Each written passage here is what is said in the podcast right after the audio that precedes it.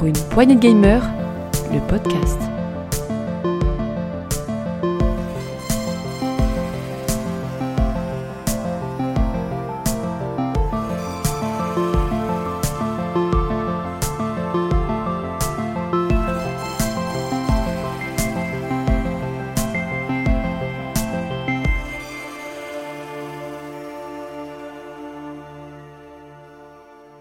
Bonjour, c'est Gap et bienvenue dans Stéréo PPG.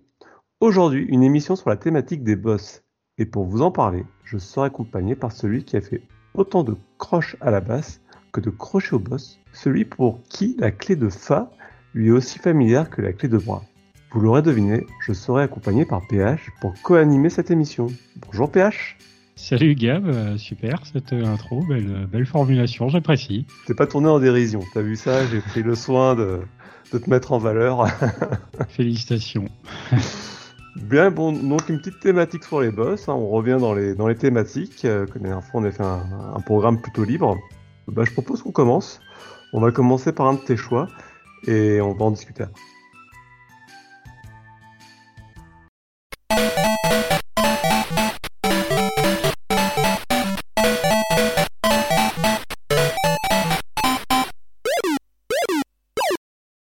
Alors on vient d'écouter euh, le thème de John Ken de Alex Kidd in Miracle World. Alors c'est un thème très très court évidemment, mais assez, euh, assez célèbre. Euh, C'était histoire de commencer, voilà, plus d'introduire le thème un petit peu en douceur avec un- une musique un peu rigolote comme ça. Et on va pas rester très longtemps dessus. On va passer aux choses sérieuses plus après. Mais voilà, Petit thème issu donc du jeu, du célèbre jeu Alex in Miracle World, euh, jeu de plateforme sorti en 89 sur Master System, euh, que la plupart des gens, auquel la plupart des gens qui avaient une Master System ont dû jouer puisque c'était un jeu qui était intégré dans une bonne partie de ces machines, que ce soit la 1 ou la 2. Là, bon, j'ai pas vérifié exactement, mais un jeu auquel beaucoup de monde a joué pour ceux qui avaient une master.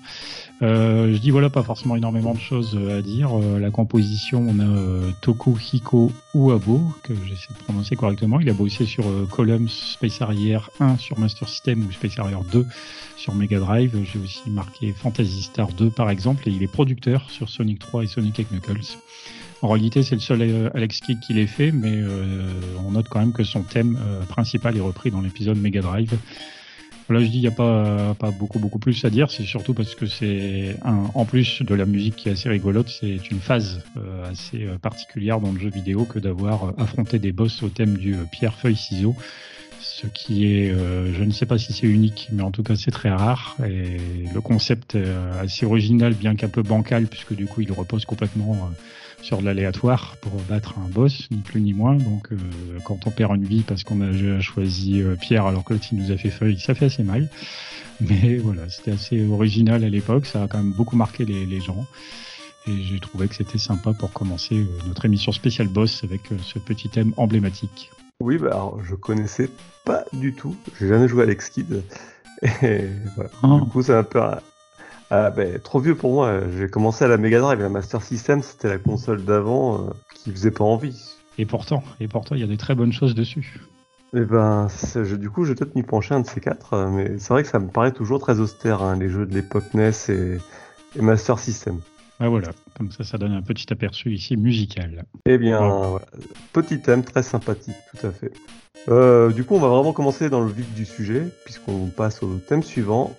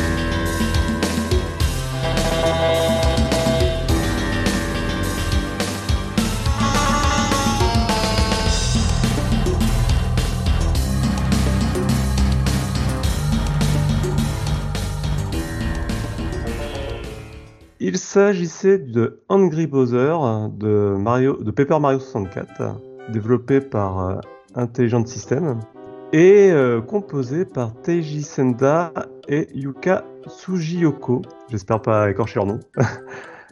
Donc, euh, petite, petite anecdote autour de Intelligent System, puisque à, l'origine, c'est le studio qui développe les, comment dire, les kits de développement de chez Nintendo. C'est pas du tout un studio qui, qui sont censés faire des jeux vidéo. Et au fil des années, en fait, ils ont commencé à produire des jeux vidéo. Et on les connaît surtout pour les Fire Emblem, plus récemment euh, Advance War. Et, mais à l'origine, c'était pas du tout euh, le, cœur du studio. Et puis ben, Nintendo, euh, ben, entre deux kits de développement, leur ont demandé de développer des jeux, et puis c'est comme ça que c'est arrivé. Donc euh, qu'est-ce qu'on peut dire sans quoi sur Teiji Senda? J'ai trouvé très peu de choses à dire sur ces compositeurs, il y a, très peu de très peu de, comment dire, de, documentation sur eux en tout cas. Euh, c'est juste, on sait surtout qu'ils travaillent essentiellement sur les, les jeux de l'intelligent système. Et jusqu'à présent, ils ont participé à tous les Paper Mario, Advance War et pour certains Fire Emblem. Donc voilà ce que je pouvais dire sur eux. Concernant Paper Mario, ben, pour ceux qui, n'ont jamais joué à Paper Mario, c'est ni plus ni moins la suite philosophique de Mario RPG sorti sur Super Nintendo. On retrouve l'humour un petit peu décalé, l'univers champignon qu'on nous avait exposé dans Mario RPG, puis les mêmes mécaniques euh, avec Mario qui saute, des petites actions contextuelles. Euh, voilà, on doit toujours sauver la princesse de Bowser. Et puis on développe les, les races et toutes les, tous les personnages qu'on a pu rencontrer dans la série Mario. Moi, j'ai joué à l'épisode GameCube uniquement, la porte millénaire, qui est sorti du coup un petit peu après, mais j'avais trouvé ça assez sympa quand même, assez euh, original. Et puis c'est pour éventuellement ceux qui sont pas friands friands de RPG ou qui ont un petit peu peur de s'y mettre, ça peut être aussi des bons jeux pour euh, aborder ce style, vu que les combats sont quand même assez clairs, assez, euh, les personnages ont souvent vraiment leur propre fonctionnalité, mais c'est assez transparent et c'est plutôt une bonne porte d'entrée, je pense, vers le genre. Après, euh, le petit point qu'on peut noter, parce que du coup, on a mis cette chanson ici volontairement au début de notre playlist du soir, parce que du coup, c'est un thème de boss, mais un boss de début de jeu pour le coup. Oui, c'est le premier boss qu'on rencontre.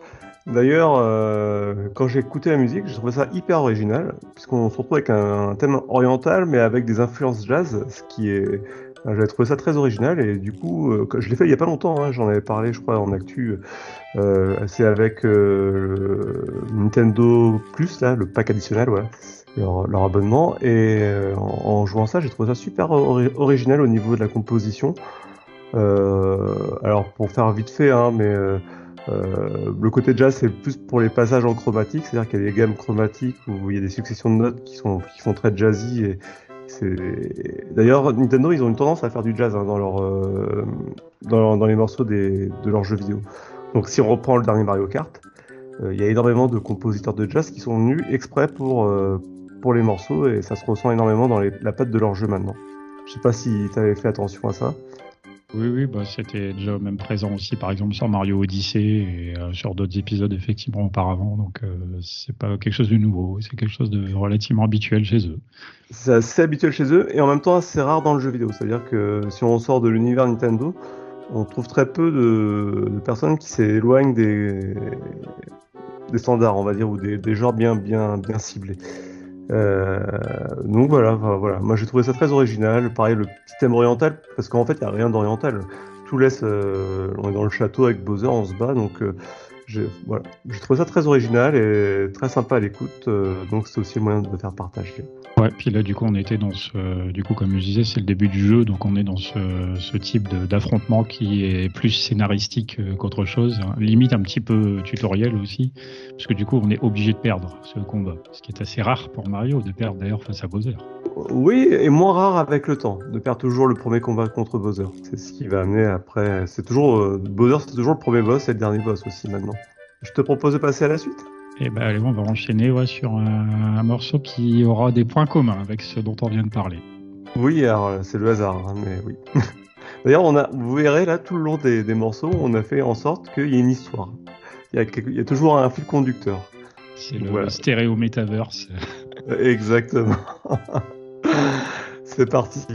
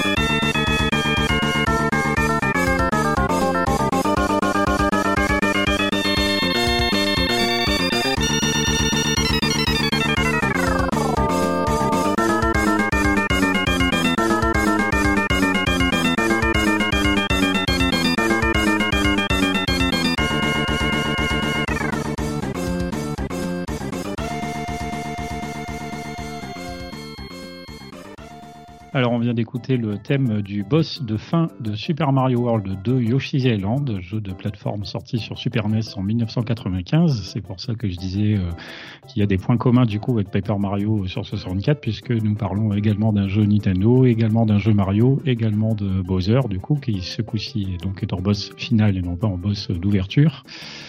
Euh, Super Mario World 2, donc ouais, c'est un jeu sur euh, Super NES qui est particulièrement beau. Hein. Il sort sur la fin de vie de la console. On a d'ailleurs fait un, rétro PPG entièrement consacré à ce, jeu, si jamais ça vous intéresse d'en savoir plus. Euh, on notera, alors inévitablement, puisque c'est un jeu Mario et surtout parce que c'est un jeu Mario ancien, que c'est Koji Kondo qui est à la musique, un gars un petit peu connu puisque c'est lui qui a écrit les thèmes de Mario ou de Zelda par exemple. Il est compositeur, lui, jusqu'à la fin des années 90, après en particulier euh, Zelda 64 Ocarina of Time, son travail solo le plus ambitieux, euh, manifestement, puisque ses mélodies font partie intégrante de l'histoire et de la jouabilité du jeu, ainsi que Majora's Mask. Donc, ils font vraiment partie de ses derniers travaux. D'ailleurs, si vous avez envie d'en savoir plus, je vous recommande éventuellement la vidéo euh, sur YouTube de 8-Bit Music Theory. Alors c'est en anglais, mais euh, c'est hyper hyper euh, hyper pointu, approfondi tout ça sur le donc sur les, les, mélodies donc dans les Zelda 3D, ce que justement il, explique comment Koji Kondo a réussi à composer 12 mélodies avec seulement 5 notes, puisqu'il a fallu faire avec l'ocarina et les boutons de la manette euh, peu de notes, donc euh, et composer plein de mélodies par rapport à ça. Enfin bon, c'est hyper intéressant de voir les, challenges qu'on peut relever comme ça des fois par rapport aux contraintes techniques.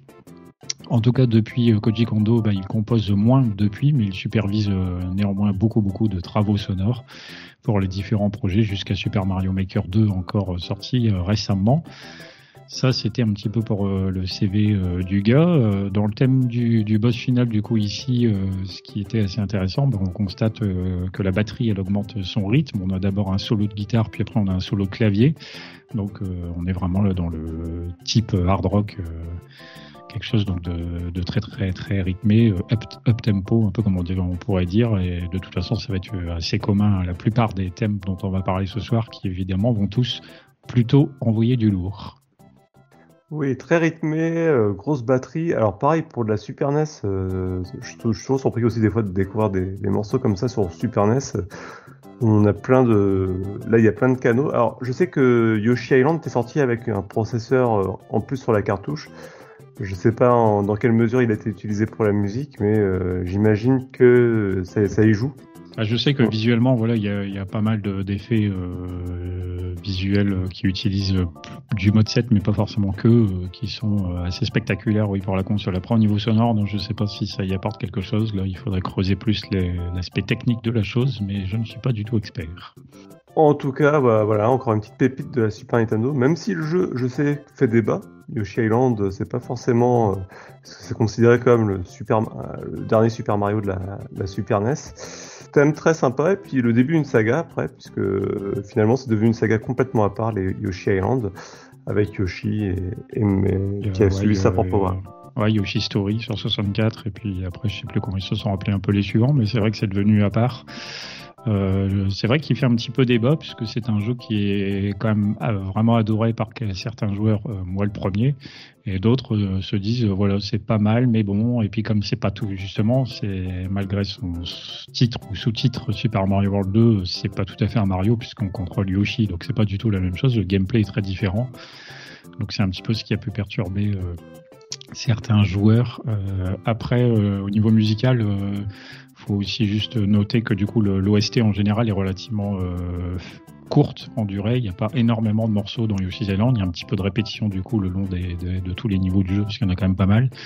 Mais euh, voilà, je pense que là, Koji Kondo, il a su euh, privilégier une, une qualité, une quantité de morceaux et plutôt avec brio. Et même si ce thème ne reflète pas forcément l'intégralité de la BO, loin de là, c'est quand même en tout cas une BO dans son ensemble qui vaut le détour. Très bien. Donc comme nous étions sur un boss de fin de niveau, je propose qu'on écoute le thème d'un autre boss de fin de niveau, dans un genre totalement différent.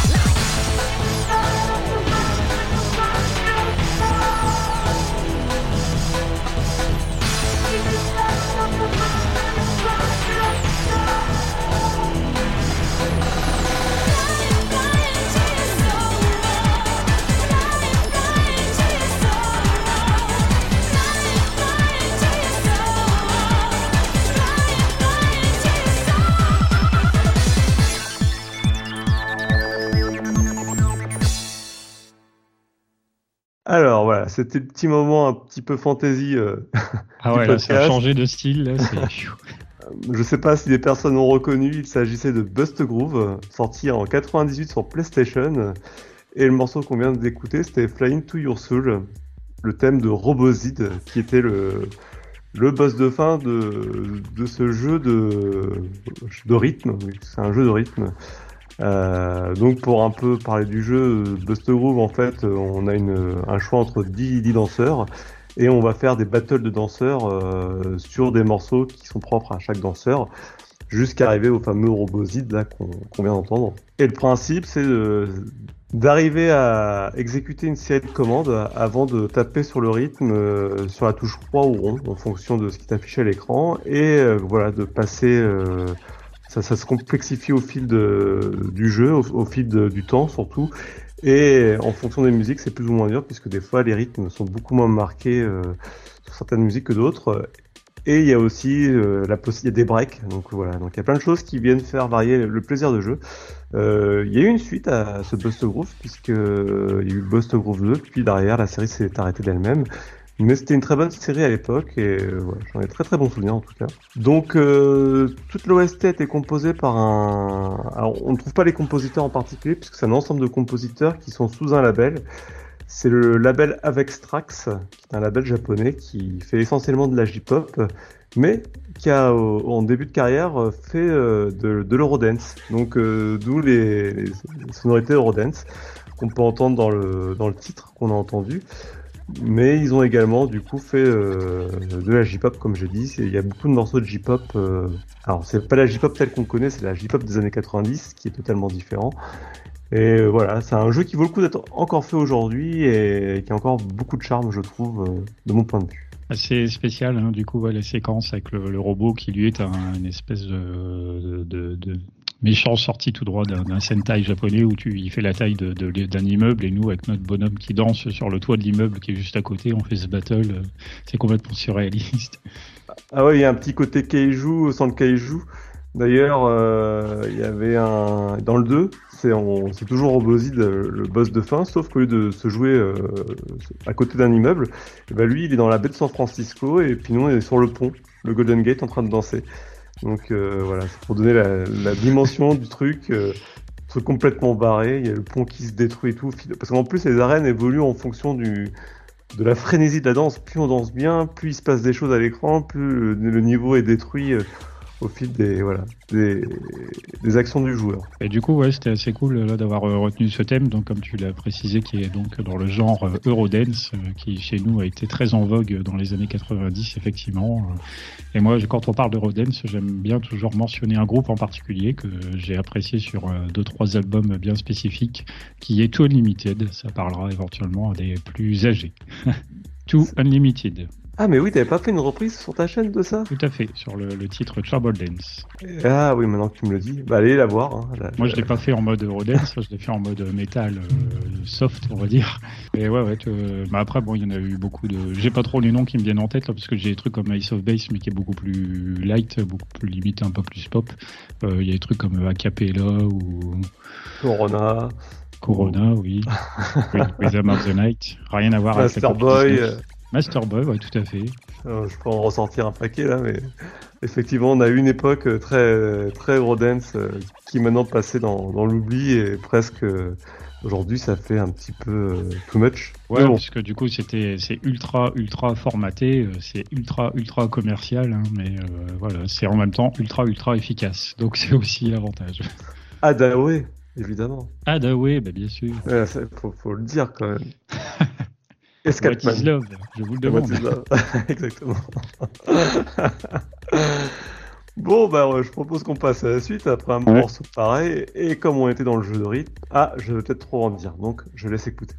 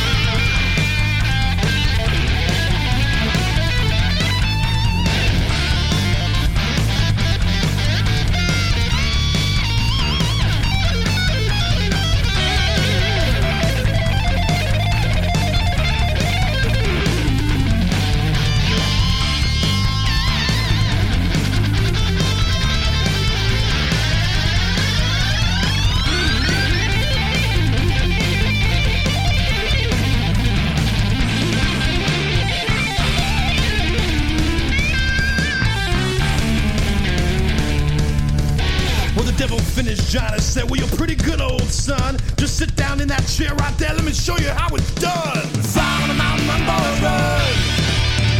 Devil's in the house with the rising sun. Chicken in the bread pan, picking out dough. Granny's don't buy no child, no. Alors on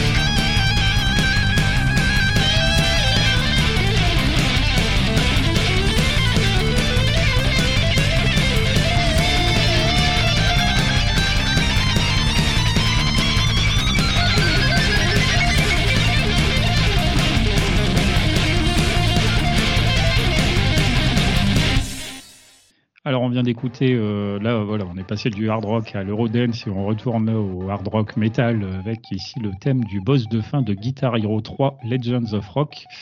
Euh, un jeu de rythme sorti en 2007 sur un petit peu toutes les machines euh, qu'il y avait à ce moment-là, c'est-à-dire PS2, PS3, Wii, Xbox 360, PC et même Mac, c'est dire. Euh, et en fait, la chanson là qu'on interprète, c'est The Devil Went to Georgia, euh, une chanson écrite par le Charlie Daniels Band en 1979 en réalité.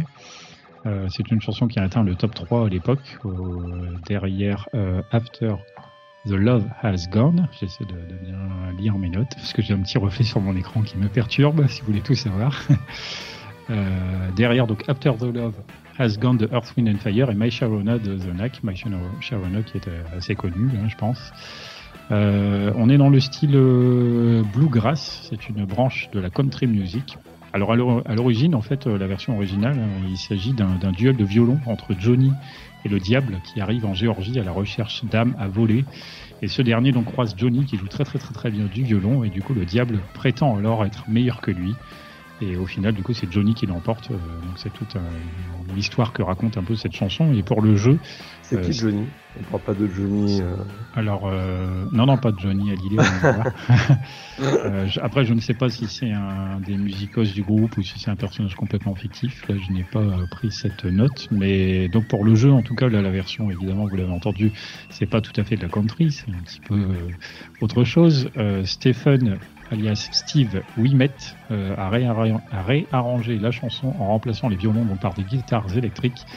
Euh, Charlie d'ailleurs, euh, qui est donc euh, l'origine de la, version violon, n'aime pas l'idée que le diable puisse l'emporter, puisque du coup, dans le jeu, évidemment, il est possible de perdre automatiquement, puisque c'est un combat de boss. Du coup, Steve, lui, il a travaillé sur plusieurs chansons de différents morceaux de l'époque, en tout cas, notamment sur Guitar Hero 5, où il joue les hymnes nationaux, dont la Marseillaise, ou encore Rock Revolution, un autre jeu de rythme à base de guitare électrique.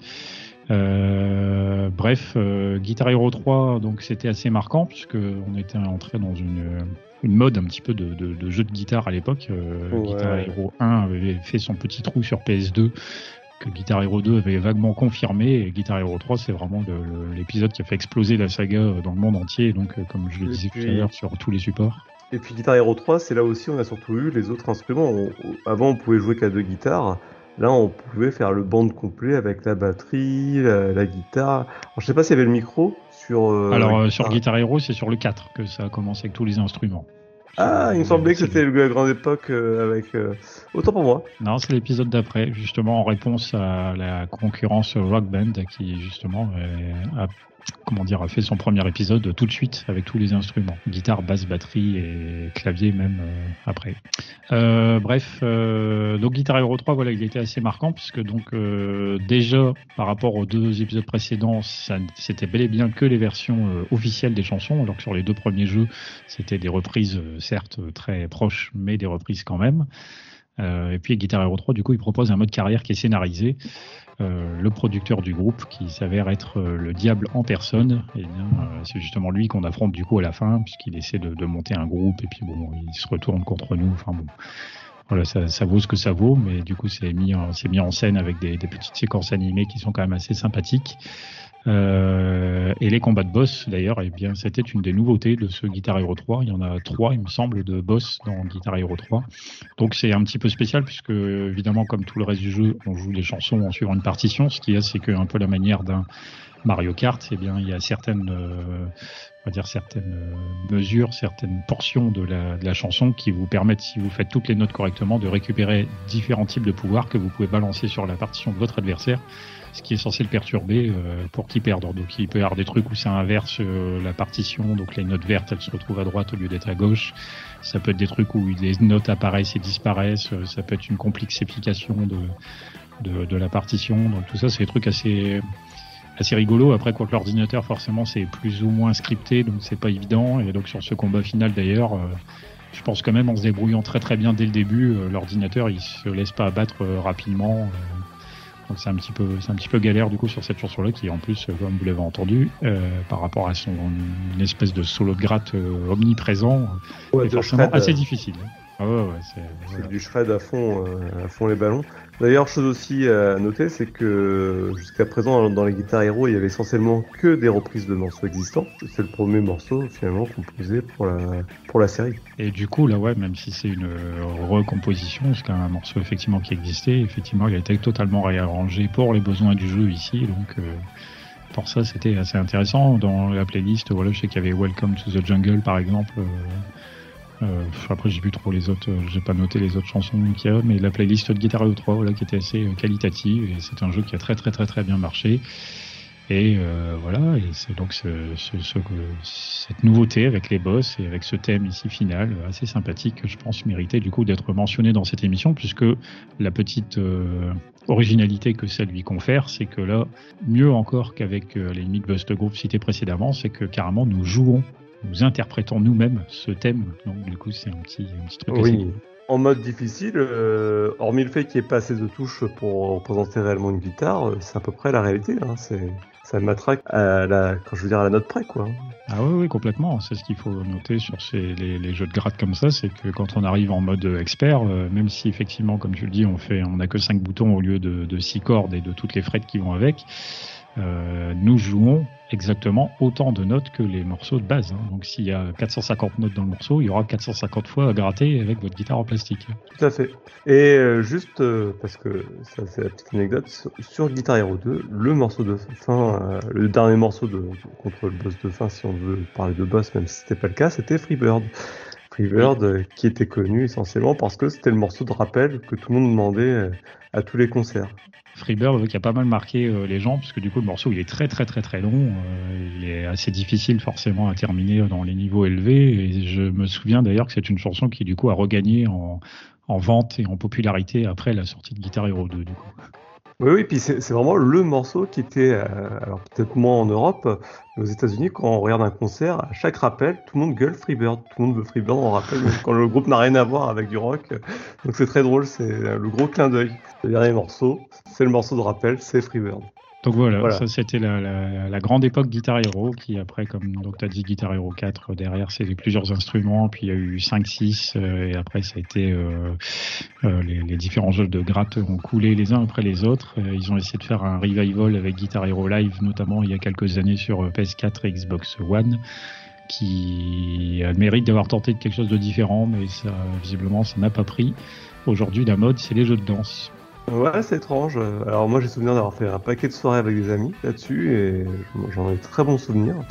Je sais pas pourquoi ça a complètement disparu. Mais bon, hein, la mode change. C'est comme c'est ça. comme ça coup, Là, je sais plus quel était le lien avec le morceau d'après, mais c'est pas grave. euh, on va l'écouter, puis on en discute après.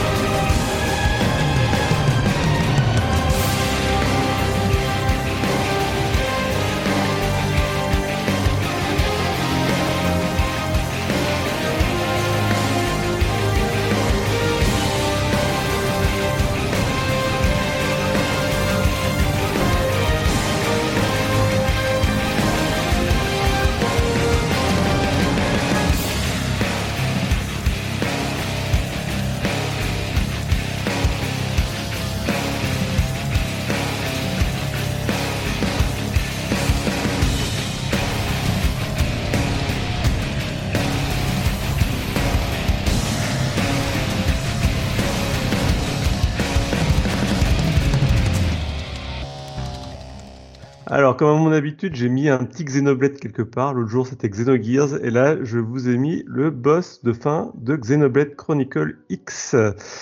Donc, euh, Xenoblade Chronicle X, sorti en 2015. Euh, bande originale faite par Hiroyuki Sawano. Et euh, voilà, donc, euh, juste pour mettre un petit peu de, de contexte, Xenoblade Chronicle X. C'est le Xenoblade qui est sorti uniquement sur la Wii U et euh, qui était en fait en, complète, en complet décalage avec ce qu'on avait pu voir avec Xenoblade Chronicle, premier du nom, puisqu'il proposait tout simplement euh, non plus euh, d'avoir un univers euh, très scénarisé et très linéaire, mais d'être dans une sorte d'open world sans fin, puisqu'il était vraiment immense, même aujourd'hui, il reste, euh, ça reste un des plus grands open world, je pense, qui a jamais été fait et avec un chapitrage très étalé qui faisait que euh, l'histoire avançait vraiment par petits peu toutes les 4-5 heures.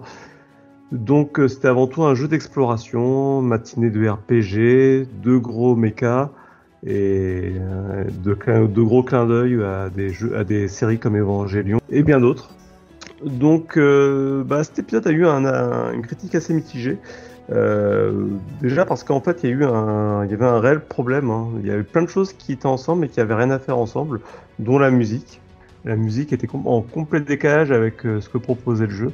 Et on avait plein de choses comme ça. On avait un système de combat qui se voulait RPG contre des monstres géants, mais on avait, enfin, il y avait plein de gameplay différents qui venaient s'entrecroiser et qui marchaient pas forcément bien ensemble. Pour autant, moi j'avais trouvé génial ce jeu. Il y avait plein de choses aussi euh, novateurs. Euh, L'aspect exploration était bien géré, le monde était vraiment original.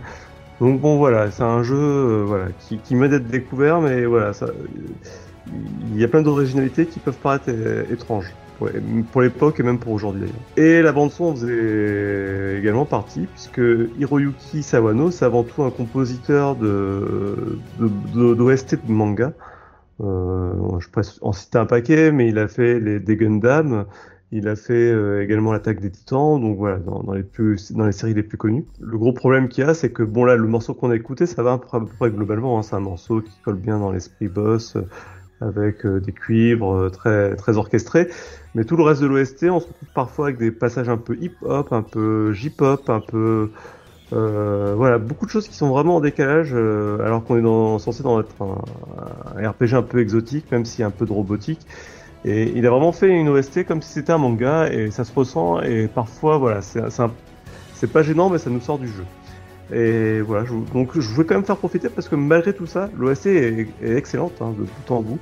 Euh, quand les morceaux on les écoute individuellement, c'est vraiment du très bon boulot ce qu'il a fait. Et ça met malheureusement le remis sur Xenoblade, ça ne met pas en valeur son travail. Je sais pas, toi du coup t'avais écouté un petit peu les autres morceaux t'avais juste euh, regardé ce morceau-là euh Bah, j'ai écouté principalement du coup celui-là. Euh, J'avais noté euh, évidemment que là c'est un morceau avec de la guitare assez grave, assez lourde, comme on en a déjà entendu un petit peu et comme on va encore en entendre après, puisque c'est une caractéristique assez euh, classique de, de- du boss, des, des thèmes de boss, mais Oui. également la présence des chœurs. Qu'on entendra d'ailleurs aussi euh, dans d'autres chansons qui viendront après dans l'émission, qui est ég- également un élément qu'on peut entendre de manière assez récurrente dans des, dans des thèmes de boss et encore plus, je pense, dans des thèmes de boss de fin d'ailleurs, pour marquer un peu la, puissance, euh, la puissance du moment, l'intensité du moment. Oui, et tu vois, là, ça, ça a son effet, ça marche très bien. Ce, ce morceau-là, pour le coup, il marche vraiment très bien avec euh, l'événement et l'action. Mais les guitares, pour le coup, il y en a à tous les combats. Et t'as même des morceaux, des fois, beaucoup plus métal, euh, typés très new metal, alors que c'est des morceaux qu'on aurait peut-être dû avoir sur des boss plutôt. Mais comme tu dis, là, euh, dans, le contexte, ça, ne choque pas, ça paraît tout à fait normal. Puis les chœurs, effectivement, depuis euh, Final Fantasy, ça devient presque un, standard de mettre des chœurs sur un boss de fin. Euh, alors je sais pas si c'est euh, Final Fantasy qui a inventé un peu ce concept, mais en tout cas c'est clair que c'est devenu un, un peu comme tu dis une sorte de norme. Un peu.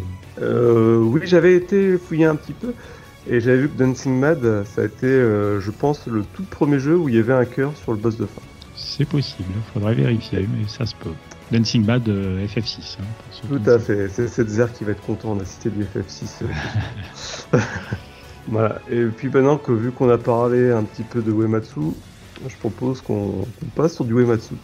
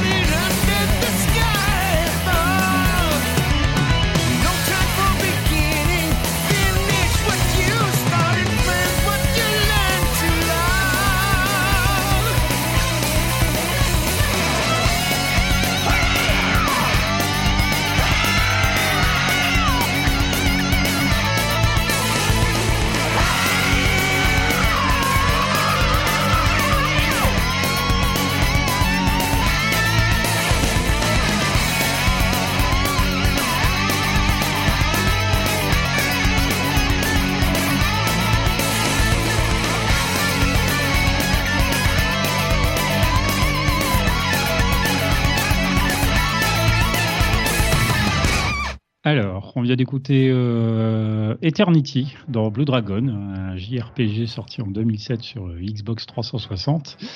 Euh, premier jeu de grande ampleur depuis euh, son départ de Square Enix pour euh, Hironobu Sakaguchi, le, créateur de Final Fantasy. Donc du coup, on en parlait juste avant, on ouvre un petit peu le, le, lien, puisque du coup, en plus, qui dit jeu euh, Hironobu Sakaguchi dit musique donc de Nobuo Uematsu. C'est pour ça qu'on on en parlait juste avant. Euh, du côté des pistes rock de Blue Dragon, puisqu'il y en a, euh, a quelques-unes, le compositeur donc crée euh, ses morceaux avec application. Après, c'est après tout, c'est son genre de, prédilection. On dit souvent que Uematsu est particulièrement fan de rock progressif, ce qui est vrai. Il essaie de, du coup d'en caler quand il peut dans ses différents travaux. Et donc ici, bah, je, reviens sur le, les morceaux rock qu'il a composés pour Blue Dragon. Il les livre dans un état presque définitif, au point que l'arrangeur Satoshi Enmi, eh ben, il a plus grand chose à faire sinon renforcer un peu euh, euh, l'optique et jouer lui-même des parties de guitare électrique. Sinon, euh, le, gros du travail est déjà fait. Et donc l'un des moments les plus les plus surprenants de la BO de Blue Dragon, eh bien, c'est Eternity, un thème rock euh, jubilatoire qui est entendu lors des combats contre les boss, dont la particularité est d'être interprété par Yann Gillian, chanteur de Deep Purple. C'est quelque chose d'assez assez marquant, puisqu'en plus, euh, Uematsu est un grand fan de Deep Purple. Les paroles sont écrites euh, par Hironobu Sakaguchi lui-même, d'ailleurs, donc le, créateur du jeu, qui se découvre une nouvelle vocation. Euh, pour traduire Eternity vers l'anglais, Uematsu fait appel à Alexander O'Smith, avec qui il a déjà régulièrement travaillé par le passé. Euh, je regarde un petit peu parce que j'ai euh, une biographie, euh, j'ai la, la, biographie de Uematsu aux éditions Pixel Love, pour ceux que ça intéresse, ça existe, un livre qui est plein plein plein d'informations, qui est super riche, super intéressant. Donc euh, c'est là que j'ai un petit peu tiré les, les, des éléments là, que, je, que je vous donne. Donc euh, ouais, vraiment un thème assez particulier. Alors euh, je disais hein, l'importance de la présence du chanteur de Deep Purple, qui paradoxalement, bien que Uematsu soit donc un gros fan, euh, ça n'a pas été apparemment un grand souvenir pour lui que de faire cette chanson, parce que du coup il y a eu beaucoup de frustration euh, sur le, le fait de, de, ne pas le rencontrer pour pouvoir euh, composer tout ça. Donc euh, ça a été une impossibilité un peu de, de calendrier professionnel. Et donc euh, c'est ça un petit peu aussi l'histoire qu'il y a derrière un peu cette chanson. Qui en plus donc là comme vous l'avez entendu d'être un thème extrêmement énergique euh, qui est très agréable qui peut surprendre un petit peu au départ puisque on est habitué certes à entendre des thèmes rock qui speed pour du boss. Ça c'est pas forcément bizarre mais là le fait que ce soit une chanson en 2007 je, je dis pas que c'était nouveau mais c'était moins habituel. euh, et donc voilà, c'est surtout par rapport à ça aussi la petite euh, anecdote derrière du fait que ce soit un chanteur que Uematsu adule particulièrement, mais que euh, il n'a malheureusement pas pas rencontré. Donc c'est c'était le petit truc à noter. Alors oui, et puis euh, sur ce morceau-là, effectivement, on, retrouve euh, ce qu'on avait déjà pu entendre par le passé sur Final Fantasy X avec euh, le morceau, tu vas, vas peut-être m'aider, Je ah, je, oui, j'ai la mélodie en tête, mais je n'ai pas le titre qui me vient. En plus, avec une voix, vraiment une voix un peu gutturale, de façon métal, euh, très fait. très hardcore, quoi. Je veux dire. Et ben voilà, la, pro la, prochaine fois, je prendrai bien mes notes et puis il n'y aura pas de problème. Donc euh, voilà, c'est marrant qu'il voilà, qu qu prenne sa liberté là, puisque c'est sa première composition après son départ de chez Square Enix puisqu'il est devenu indépendant à ce moment-là et a commencé à composer par qui le, le, pour qui voulait le qui le voulait bien. Et on voit qu'il est sorti ouais, en effet d'un peu de ses carcans euh, Square Enix où c'était très mélodique, euh, où c'était des thèmes euh, très marqués, par euh, justement des compositions beaucoup plus rock, beaucoup plus fusion d'ailleurs, euh, qui, qui, correspond plus à ce qu'il faisait lui à titre personnel avec les Black Mage. Donc, Otherworld. Voilà Otherworld, merci. Je vous invite à l'écouter aussi, très sympa comme morceau. Et euh, bah voilà, et puis ça donnait aussi euh, un peu le, ton de ce qui allait suivre dans ses futures compositions, donc euh, très chouette, très chouette morceau.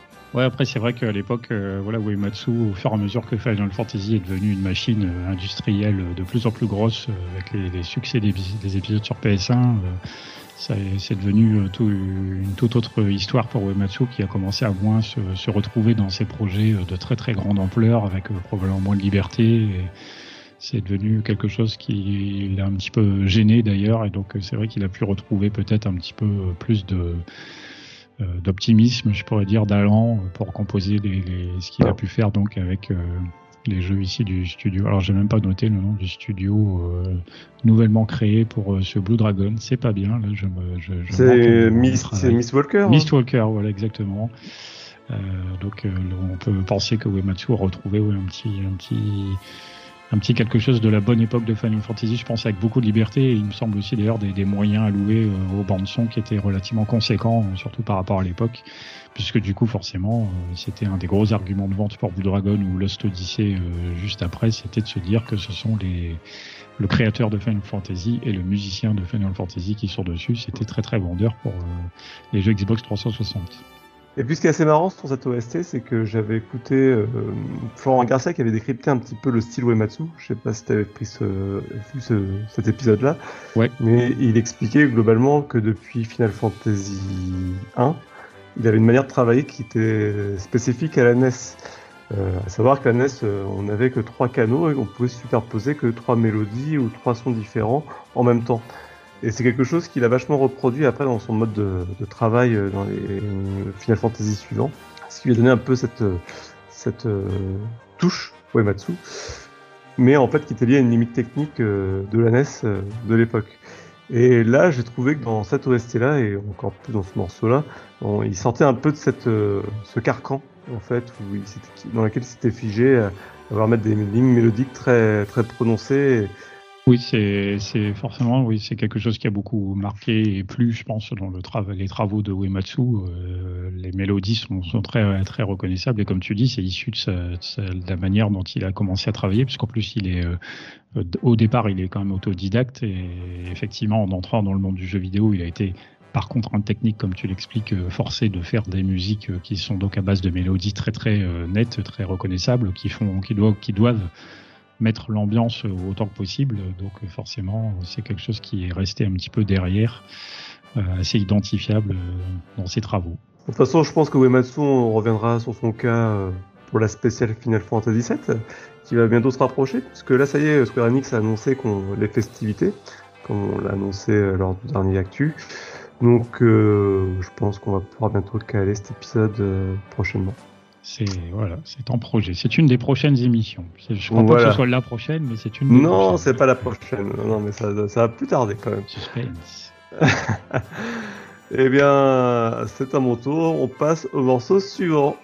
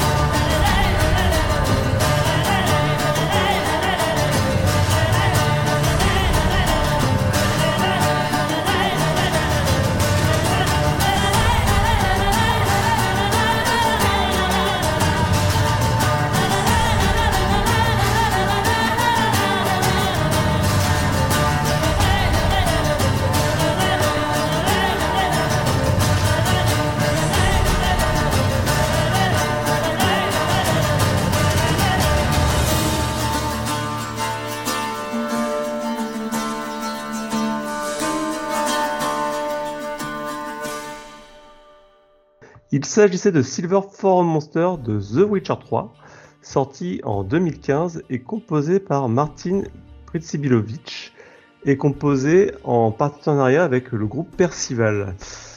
Donc euh, ça fait un petit moment que je voulais me lancer sur un, morceau de The Witcher 3 parce que l'OST elle est juste géniale de bout en bout.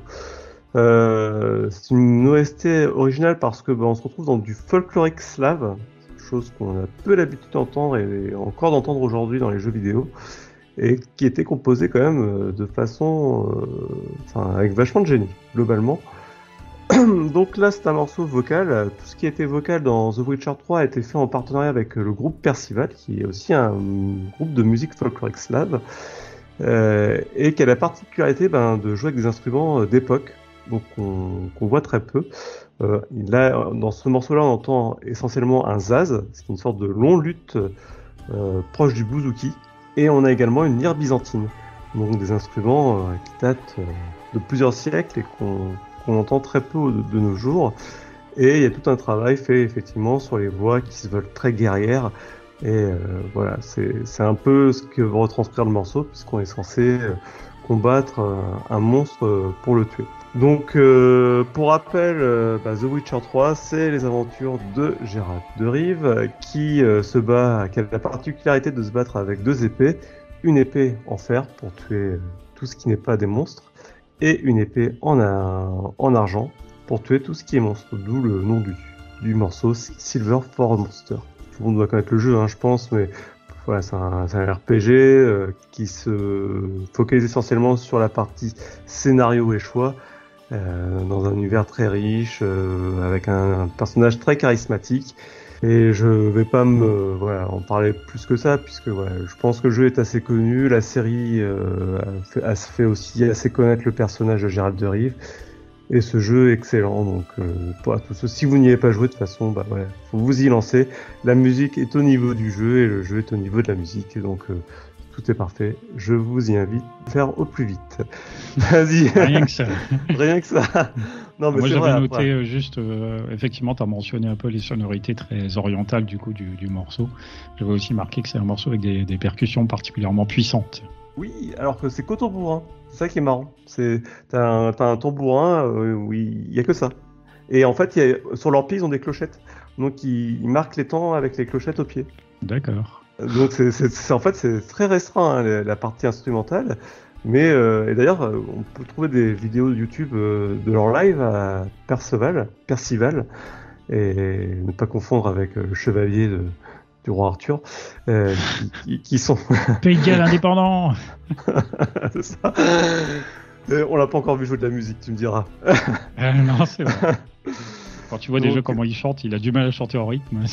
Et donc ce, ce n'est pas de la musique pé- péremptoire. Donc euh, de toute façon, euh, vous pouvez y aller. Ils ont, il y a des magnifiques lives de, de- de toutes les musiques de The Witcher 3, dont celle avec Percival. Et c'est intéressant de voir comment ils font, puisqu'en fait, c'est, il y a une puissance vocale déjà des, des chanteuses et une puissance instrumentale euh, des instru- enfin, voilà, des, des- des musiciens qui font que euh, on a l'impression qu'il y a énormément de monde, mais en fait ils sont que quatre. Et c'est, incroyable. Moi je trouve que ouais, le rendu est vraiment incroyable par rapport au peu de monde qu'il y a sur scène. Effectivement. Donc voilà, c'était The Witcher 3. Je vous le redis, un excellent jeu qu'il faut faire. N'écoutez pas euh, Setzer qui dit que c'est nul, c'est trop long. C'est vrai que c'est long, hein, mais qu'est-ce que c'est bien.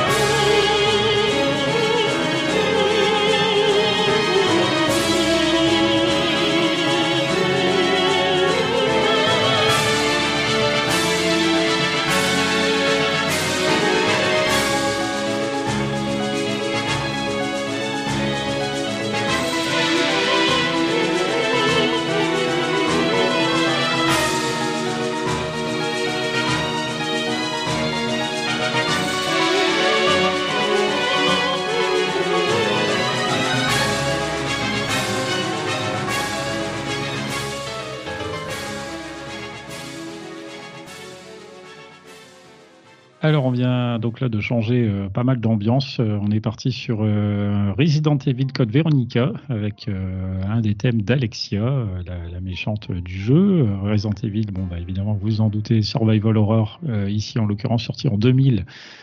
sur Dreamcast tout d'abord, avant de ressortir notamment sur PS2 à l'époque et puis un peu plus tard dans des versions remasterisées il me semble. À la composition, nous avons trois personnes, notamment, alors j'ai Sanae Kasahara, Hiliji Anze et surtout Takeshi Miura. Euh, lui, j'ai noté pour, euh, notamment pour ce dernier que plus tard, il travaillera notamment sur des time crisis, ce qui va un petit peu d'ailleurs avec le fait que certains des thèmes de Code Veronica soient un petit peu plus orientés action que ambiance. Euh, Code Veronica, du coup, bien c'est le dernier Resident Evil dans cette, euh, dans la formule euh, telle qu'on la connaissait au départ, c'est-à-dire avec un, personnage qui se déplace entre guillemets en mode tank, c'est-à-dire que le haut sert à aller vers l'avant et le bas sert à aller vers l'arrière, tourner à gauche puis à droite. on n'est pas, c'est Resident Evil 4 après qui va vraiment changer la formule. la petite différence par rapport aux épisodes PS1, c'est qu'ici Code Veronica est intégralement en 3D avec une caméra qui commence du coup à bouger un petit peu. Dans l'OST, on a une caisse claire euh, militaire qui est d'ailleurs euh, présente dans, beaucoup de pistes du jeu. Ça, ce sera une des, identités un petit peu sonores euh, de l'OST de Code Veronica. Et alors, ce qu'il faut savoir, c'est que dans Resident Evil Code Veronica, il y a quand même beaucoup de boss, une grosse dizaine, j'ai noté. ce qui est donc, alors selon qu'on aime faire des combats de boss ou pas, du coup c'est plus ou moins cool, mais du coup ça fait qu'il y a pas mal de thèmes de boss aussi. Euh, L'OST, elle est vraiment, euh, vraiment de, qualité entre des morceaux donc d'ambiance euh, assez oppressants et un peu déroutants que moi je trouve vraiment faisant partie de, ce que la saga a offert de mieux au niveau musical sur des morceaux vraiment un peu sombres qui, peuvent ajouter à l'ambiance un peu glauque qui d'ailleurs est assez présente dans le cas de Veronica.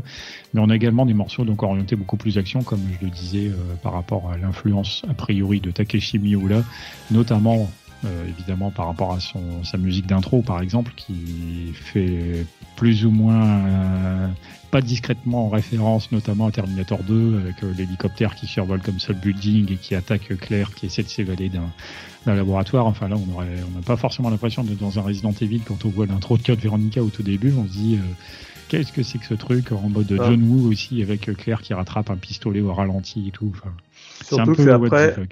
Surtout que c'est après Resident Evil 3 et, qui était euh, le dernier euh, vrai Resident Evil euh, de la série PlayStation et qui a fait les, fondements de la saga.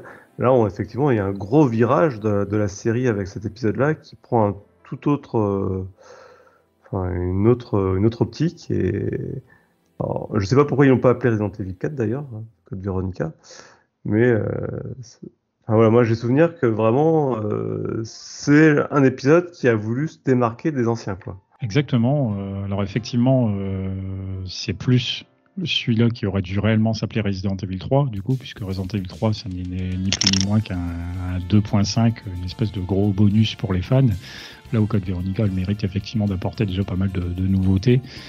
Euh, donc c'est plus celui-là qui est vraiment Resident Evil 3, même si du coup peut-être à cause de cette histoire de numérotation, il a tendance un peu à être oublié maintenant dans la saga, puisque quand on dit que par exemple Resident Evil Village sort, ah bah, c'est le huitième, alors que du coup c'est pas vraiment le huitième, puisqu'on oublie un peu qu'il y a Code Veronica au milieu. mais bon. ce qui est pire que ça, c'est que là tu vois ils font les remasters, les remakes pardon, les remakes des Resident Evil, il y a eu remake du 2, remake du 1, remake du 3, et puis là on a pris le remake du 4 sans passer par Code Veronica. Alors que c'est un, des un des épisodes, je pense, enfin, moi de souvenir de joueurs en tout cas, les plus marquants. C'est même plus marquant que le 4 euh, ou que, que, le 3. Bah, c'est un épisode qui, en tout cas, je pense, a quand même beaucoup plu à tous ceux qui y ont joué. Maintenant, du fait peut-être de son exclusivité au départ sur Dreamcast, euh, une console qui évidemment n'a pas très très bien marché, ça n'a pas aidé, même si le jeu est derrière sorti en version X sur PS2 qui l'a aidé là je pense à, mieux se vendre. Mais bon forcément quand on est un petit peu euh, entre le, carton de Resident Evil 2 notamment et le carton après de Resident Evil 4 bon du coup voilà c'est un petit peu dommage oui, par rapport au remake euh, pour l'instant Code Veronica passe à la trappe. Bon, on verra si un jour euh, cette erreur sera réparée. En attendant du coup donc comme je disais voilà morceau d'un côté beaucoup de morceaux oppressants sombres et également de l'autre côté des morceaux vraiment beaucoup plus action euh, même si, bon, comme j'aime bien le répéter, la série avait quand même déjà pris un virage action dès Resident Evil 2. Euh, ils n'ont pas forcément attendu le 4 pour vraiment se fondre uniquement là-dedans. En tout cas, là, dans le morceau en question, donc on a une présence de chœur, hein, donc ça rejoint un petit peu ce qu'on disait tout à l'heure sur euh, Xenoblade, il me semble. Euh, ici, les chœurs sont très très présents du coup sur ce morceau, donc c'est comme je disais une, une caractéristique assez régulière pour des thèmes de boss. Euh, la musique ici, elle prend place donc lors du, premier affrontement face à Alexia Ashford, euh, donc euh, un des personnages centraux de, de, de l'épisode, dans une reproduction du hall du manoir Spencer connu des joueurs de Resident Evil 1. Alexa y affronte d'abord Wesker qui est surboosté, puis Chris en projetant des gouttes de sang qui s'enflamment presque immédiatement.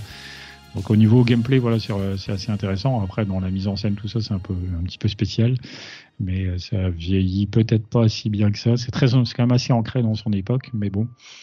Euh, le thème, en tout cas, ici, il est assez cool. Euh, là, pour le coup, euh, relativement représentatif d'une partie des morceaux de, de l'OST. Et euh, un peu comme toi avec The Witcher, euh, je dis pas forcément qu'il faut absolument jouer à Code Veronica, parce que du fait de ses mécaniques plus issues de la PS1, c'est un jeu qui vieillit peut-être un petit peu sur son gameplay, mais qui est très intéressant éventuellement à jouer après coup, même s'il faut bien prendre en compte que c'est assez série B, euh, voire Z, un peu dans le, dans le scénario, dans tout ça. Mais au niveau de l'OST, ça, je peux vraiment vous inviter à aller l'écouter. Elle est très, très, très, très qualitative. Et donc, euh, voilà, là, avec le thème d'Alexia, ça vous en donne un petit aperçu.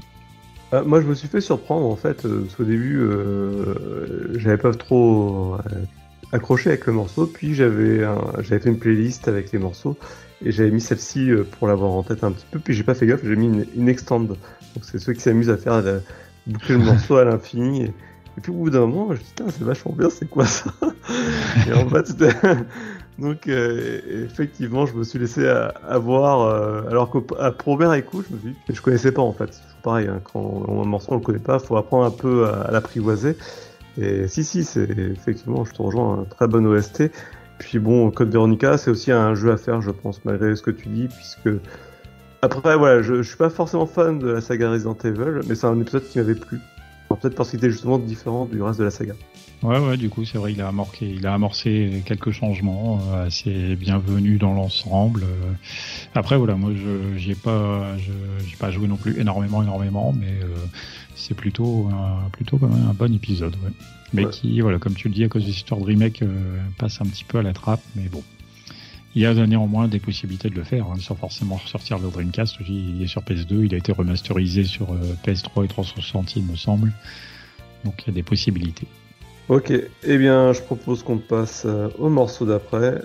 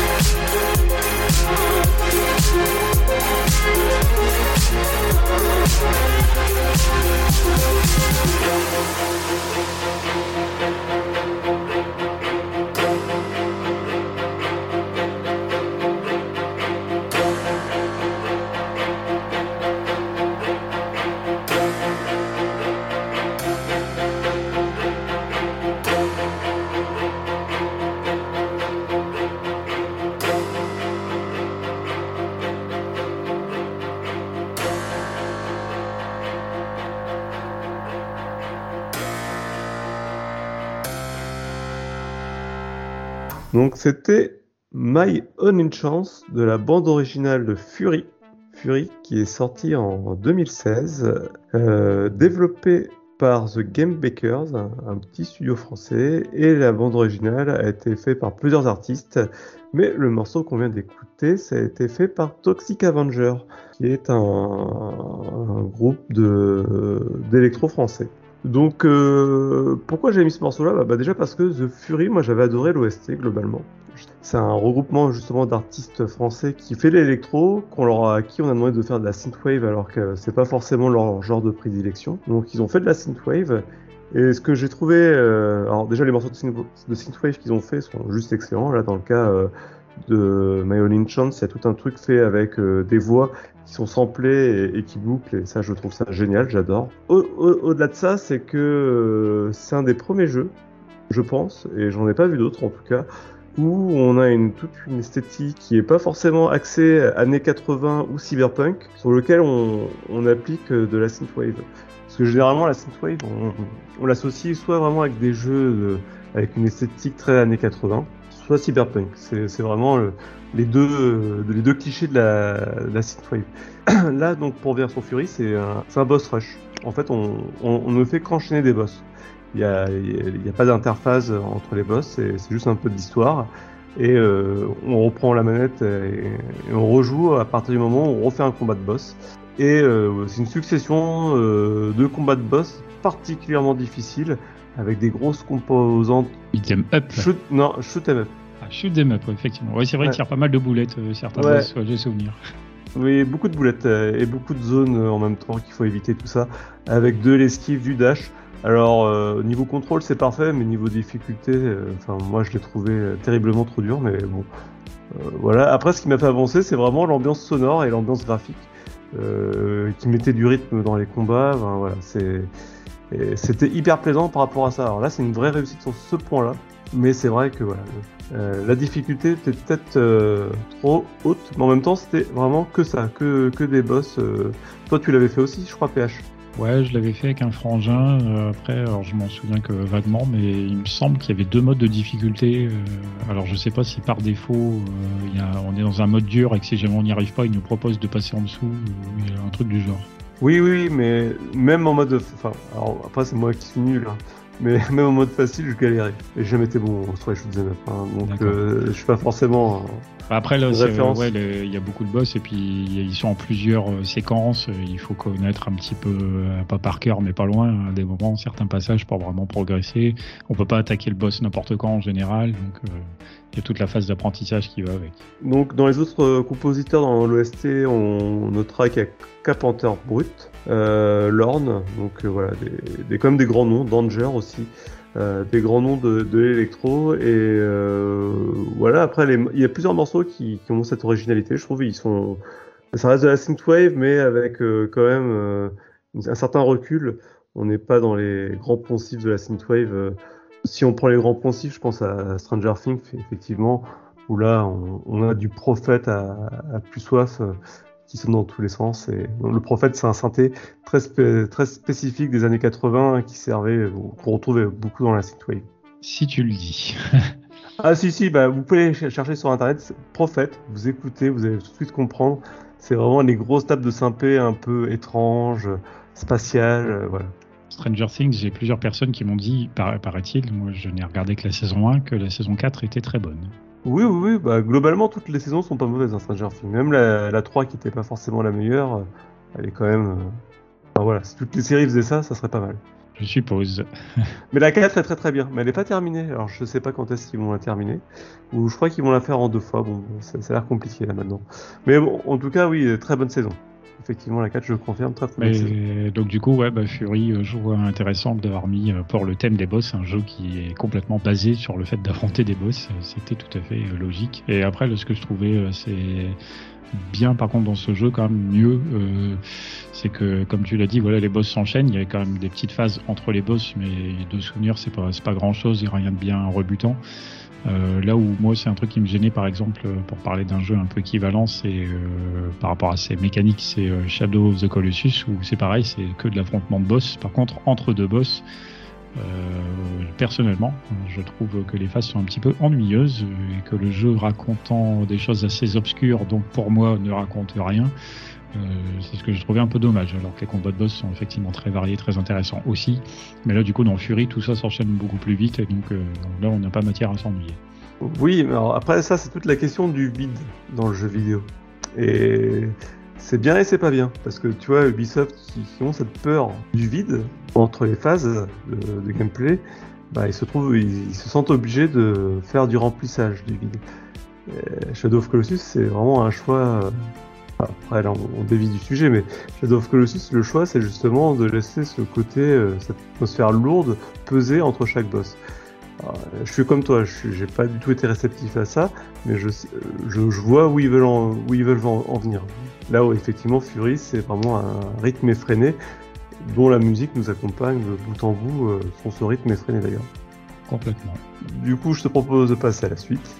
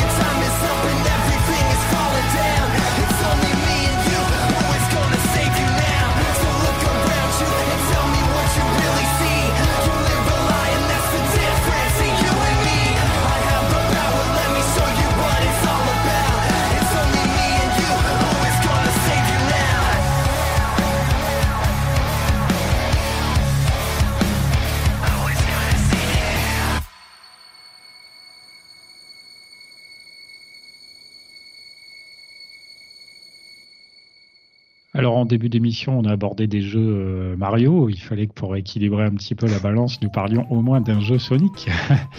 Donc, le contraire aurait été étonnant. on parle pas de Kojima, on parle de Sonic, hein, de toute façon, j'ai bien compris. Apparemment, oui, j'ai entendu que tu disais euh, que je ne faisais que de parler de Sonic tout le temps, que j'étais un gros fan et tout. Euh. J'ai pas dit ça comme ça, j'ai dit que t'étais, que t'aimais bien les Sonic, c'est vrai. Mais oui, parce que pour ce qui là, donc ça touche un Sonic en 3D évidemment. Je vais préciser un petit peu lequel et ce qu'il en est, mais euh, c'est vrai que dans les Sonic en 3D, il y en a quelques-uns qui sont effectivement mauvais, voire désastreux, au final, euh, c'est les Sonic 3D, euh, on va dire, euh, ont une mauvaise image à cause de un ou deux épisodes en particulier, alors que globalement, c'est pas si mal, sans être forcément transformant généralement non plus. Et là, c'est un petit peu le cas d'ailleurs, puisque donc on, parle de, Sonic Forces, donc c'est le dernier en date avant la sortie. du prochain dont je n'ai plus le nom qui sera en monde ouvert là, dont on a eu des annonces il n'y a pas très longtemps dans le Sonic Central euh, Sonic Forces, donc jeu de plateforme sorti en 2017 sur PS4 euh, et j'ai mis 360, mais du coup c'est plutôt Xbox One à mon avis. euh, donc un morceau là vraiment en mode néo-metal hein, avec euh, des guitares très lourdes, du rap, du chant. Alors les paroles sont de Tyler Smith et de Andy Bain qui font partie d'un groupe qui s'appelle Danger Kids. Euh, le morceau est composé et arrangé par Tomo Tomoyo Otani, qui est le compositeur sur de nombreux jeux Sonic depuis Sonic Adventure 2 sur Dreamcast sorti en 2001. Il a également travaillé sur euh, Chouchou Rocket, Space Channel 5, euh, Billy Hatcher par exemple à l'époque, mais comme j'ai dit aussi donc du gros, du lourd. Ouais, ouais, ouais, du lourd et donc aussi sur la plupart des Sonic en 3D donc modernes on va dire, c'est-à-dire plus l'air vraiment orchestral. Euh, qui a pris euh, Sonic euh, un petit peu plus récemment. au niveau des guitares, on retrouve évidemment Jun Senue. ça, c'est assez habituel. Alors, Danger Kids, je le mentionnais, donc pour ce qui est des, notamment du, rap et du chant, avec donc Tyler Smith et Andy Bain. Danger Kids, c'est un groupe américain donc de métal. Tyler et Bain sont les deux voix du groupe qui lui a été fondé en 2012. Et en 2017, donc, il travaille donc sur le thème de Infinite, qui est donc euh, l'antagoniste principal du jeu. C'est donc c'est d'ailleurs le thème, le titre de la chanson donc qu'on vient d'écouter. Euh, le compositeur Otani explique qu'il voulait définir la nature de ce personnage par un son qui mélangerait le, dubstep et le, du rock lourd, ainsi qu'en incluant une partie rappée. C'est ce qui a été réalisé ici pour ce morceau. Les, les, les, paroles expriment assez clairement ce que pense ce personnage.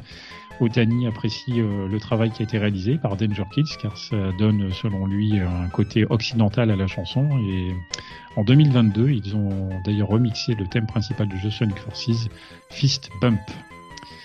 Voilà un petit peu donc là pour euh, ouais, un morceau là, donc comme je disais très typé un peu néo-metal. Alors c'est pas forcément c'était un genre très en vogue euh, au début des années 2000, un peu moins actuellement quoique ça revient peut-être un peu.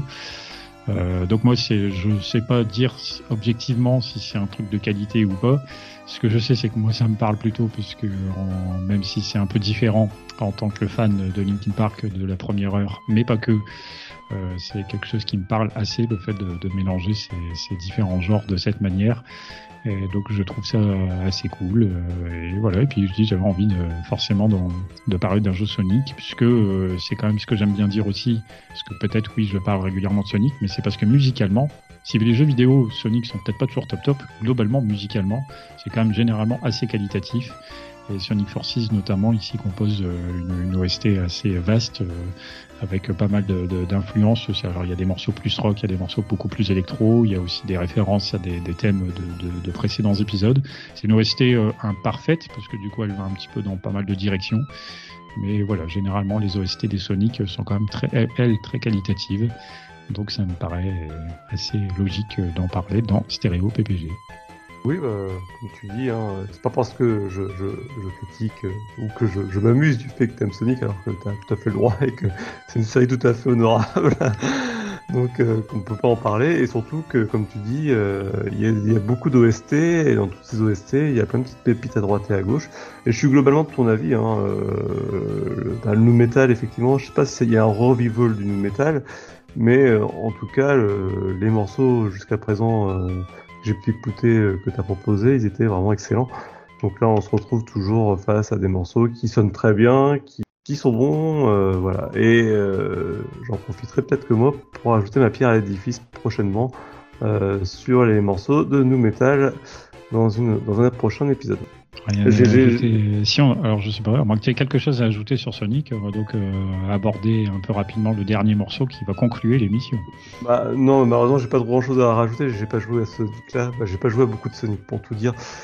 Sachant que Sonic m'a traumatisé dès le premier avec euh, ces niveaux de plateforme que j'ai jamais réussi à passer. Donc, C'est ça un peu que les gens oublient, oui, c'est que autant euh, c'est vrai maintenant les jeux Sonic vont souvent vite, euh, voire peut-être un peu trop vite parfois, Euh, mais Sonic 1 euh, sur Mega Drive, c'est vraiment du pur jeu de plateforme. hein. Des séquences où on va vite, il y en a quand même très très peu en réalité.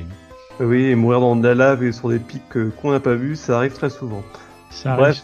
C'est pour ça qu'il y a les anneaux, c'est pour te donner plusieurs chances.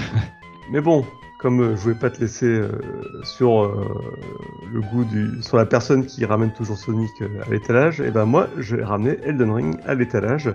Parce que j'ai l'impression que dans PPG on n'en parle pas encore assez.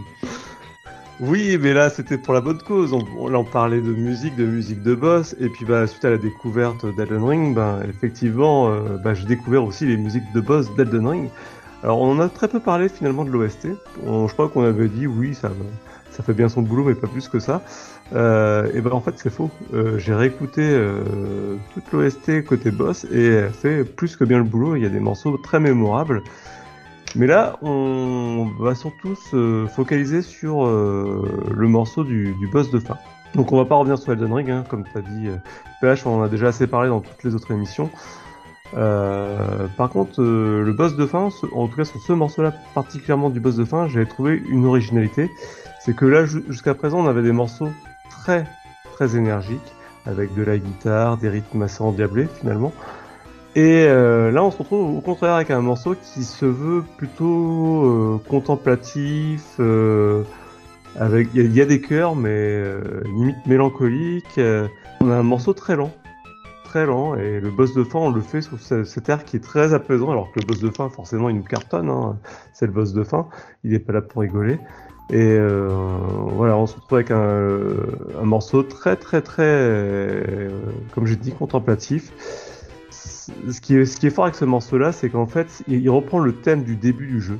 Et c'est le thème du début du jeu qu'on retranspose sur le thème de fin et qu'on amène ailleurs pour quelque part, bah, ça, raconte quelque chose. Ça raconte ce morceau-là pour le coup vient raconter quelque chose qui est contextualisé par rapport à ce qui se passe à l'écran et ce que va amener ce combat.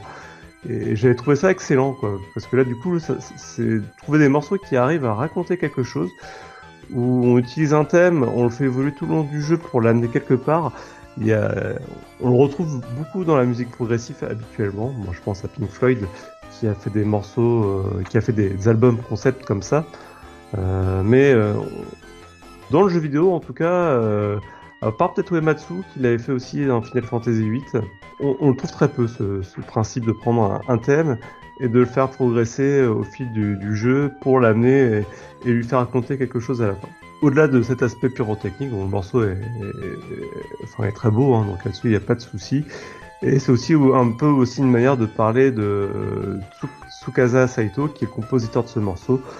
Euh, donc, euh, pour rappel, euh, c'est From Software qui est à l'origine d'Elden Ring, et ils ont qu'un seul unique compositeur, qui est Tsukasa Saito, qui a été euh, leur compositeur sur les Armored, les Armored Core, qui est une série de combats de robots. Je sais pas si tu as eu l'occasion d'y jouer, toi. Euh, je connais un petit peu. Ouais, ouais, donc c'est du combat de robots assez euh, simulation. Et euh, du coup, euh, également sur les Elden Ring. Et, et puis voilà, donc euh, c'est vrai que beaucoup de personnes m'ont fait référence à l'OST de Dark Souls, premier nom, parce que il y a effectivement plein de beaux morceaux euh, sur Dark Souls. Mais je trouve, c'est un peu, ce morceau-là, c'est un peu le, point culminant de, son, de sa carrière. On a, on retrouve euh, tout ce qu'il fait de bien, et peut-être euh, voilà ce qu'il fait de mieux même. Donc voilà, je vous invite à l'écouter. Toi, t'avais autre chose à rajouter ou pas? Bah, c'est le truc voilà qui m'avait marqué avec ce thème, ouais, c'est qu'il est entre guillemets un petit peu à l'envers par rapport à la, la norme avec le, le thème de boss qui souvent euh, monte en euh, progresse euh, jusqu'à devenir de plus en plus puissant, rythmé, etc. Et du coup, lui, il fait l'inverse en partant assez rythmé. Et donc, comme tu l'as dit, euh, vers, je sais plus, il me semble une minute trente ou quelque chose comme ça, d'un seul coup, devenir au contraire très très calme, très épuré. Mm. Euh, c'est marquant, oui, pour un, pour un, pour un thème de, de boss de fin. C'est intéressant d'ailleurs comme approche. Ah ouais, et en fait, c'est ça, c'est il déconstruit le toute cette em- emblématique des boss qui doivent se faire sur un, un morceau rythmé. Puis les voix, les chœurs qui sont là, qui viennent vraiment euh, apaiser. Genre, c'est bon, euh, ta souffrance est terminée. Bon. c'est pas sûr quand tu vois la fin du jeu, mais. en tout cas, voilà. Donc, euh, c'était The Final Battle de Elden Ring, et je vous invite à l'écouter de suite. Sur ce, je vous souhaite à bientôt. Salut Salut, salut.